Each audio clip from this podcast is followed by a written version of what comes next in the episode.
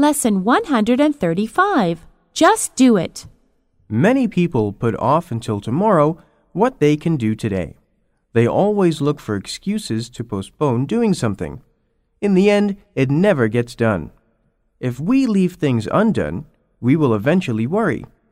This will then cause unnecessary stress. Therefore, if you have this bad habit, it's best to get rid of it and do things as soon as possible.